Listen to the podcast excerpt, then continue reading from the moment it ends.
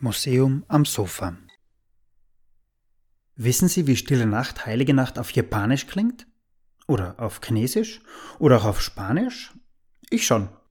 Als ich vor einigen Jahren als junger Geschichtestudent nach Salzburg kam, arbeitete ich unweit des Hauses Steingasse 9 und dort positionierten sich täglich mehrere internationale Gesangsgruppen, um in ihrer Sprache das bekannte Lied anzustimmen.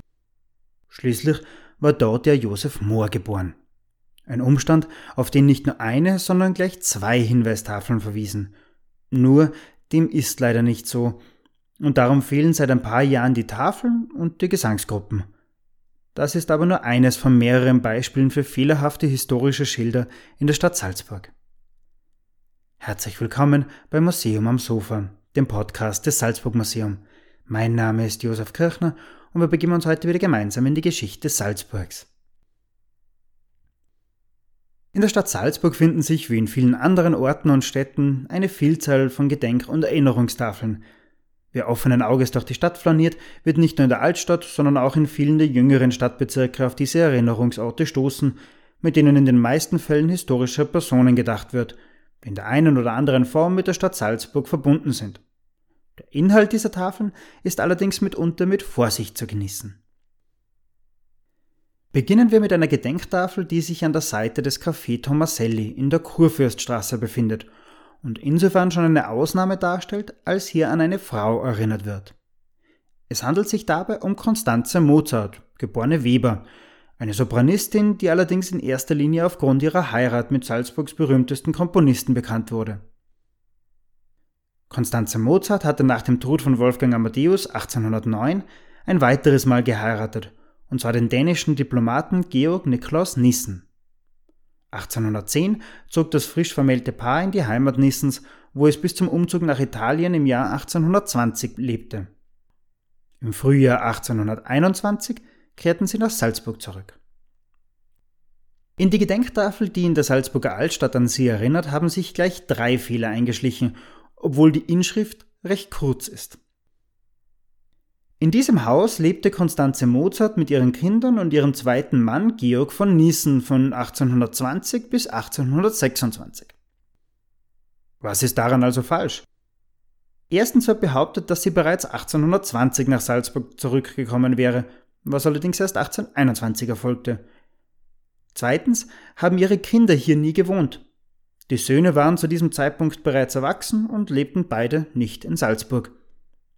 Drittens wird Georg Nissen und damit auch Konstanze Mozart hier fälschlicherweise ein Adelstitel zugeschrieben.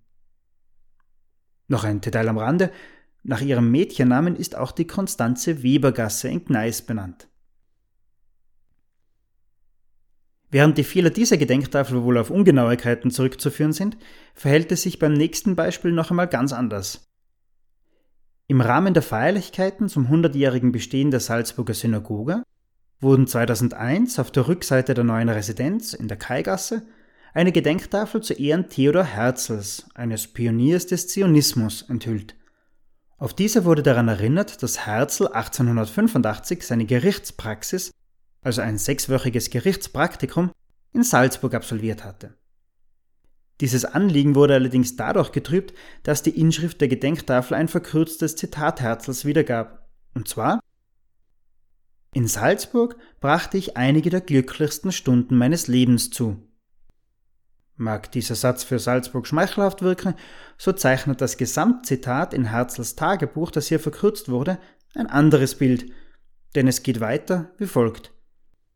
Ich wäre auch gern in dieser schönen Stadt geblieben, aber als Jude wäre ich nie zur Stellung eines Richters befördert worden.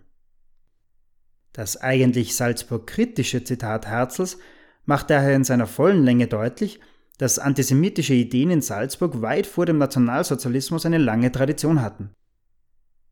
Über die Jahrhunderte hinweg waren Jüdinnen und Juden in Salzburg unterschiedlichsten Auswüchsen antisemitisch motivierter Diskriminierung ausgesetzt.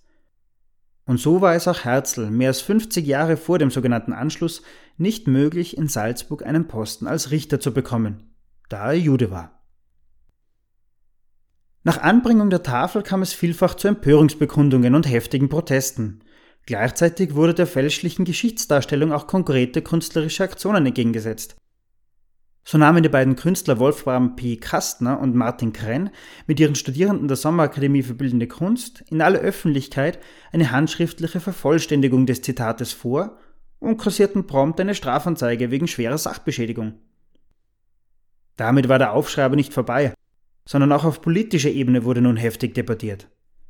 Erst als sich der damalige Bundespräsident Thomas Kleestil in die Affäre einschaltete, wurde das Strafverfahren eingestellt und eine Ergänzung der Tafel vorgenommen. Diese Tafel ist nun am Mozartplatz Nummer 5 angebracht, wo sie mit gutem Auge gefunden werden kann. Und jetzt nochmal zu den fehlerhaften Hinweistafeln in der Steingasse. Seit 1925 bzw. 1968 behaupteten diese zwei Tafeln am Haus Steingasse 9, dass Mohr hier geboren sei. Ein Umstand, der mir dabei natürlich sofort auffiel, auf einer der Tafeln wurde der Name des Dichters mit PH geschrieben, auf der anderen stand Josef mit F. Warum es überhaupt zwei Tafeln brauchte, ist fraglich. Warum sie ausgerechnet hier hingen, lässt sich aber nachvollziehen. Der Fehler dürfte durch die falsche Zuordnung einer Hausbezeichnung aus der Volkszählung des Jahres 1794 entstanden sein. Der tatsächliche Standort des Geburtshauses Moors konnte bis heute nicht zweifelsfrei geklärt werden, auch wenn ein Haus in der Kaigasse behauptet, das Geburtshaus zu sein.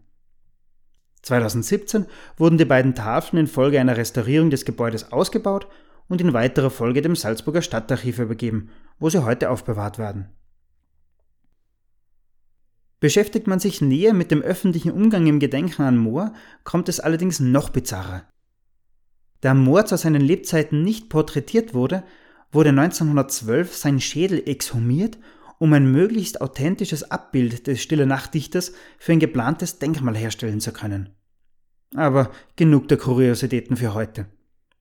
Das war das Museum am Sofa für heute. Abonnieren Sie uns auf Spotify, Soundcloud, Google Podcast und Apple Music und verpassen Sie so keine weitere Folge von Museum am Sofa. Leicht kurios geht es auch nächste Woche zu. Wenn es Ihnen so wie mir geht, dann fallen Ihnen in den letzten Monaten bei dem eingeschränkten Flugverkehr die wenigen Flugzeuge, die dennoch am Himmel sind, besonders auf. Wie müssen sich die SalzburgerInnen gefühlt haben, als vor knapp 100 Jahren plötzlich ein riesiges Luftschiff über der Stadt schwebte? Was es damit auf sich hatte, sehen wir uns das nächste Mal genauer an. Bis dahin wünsche ich noch eine ruhige Zeit. Bleiben Sie gesund. Stay safe, stay tuned. Música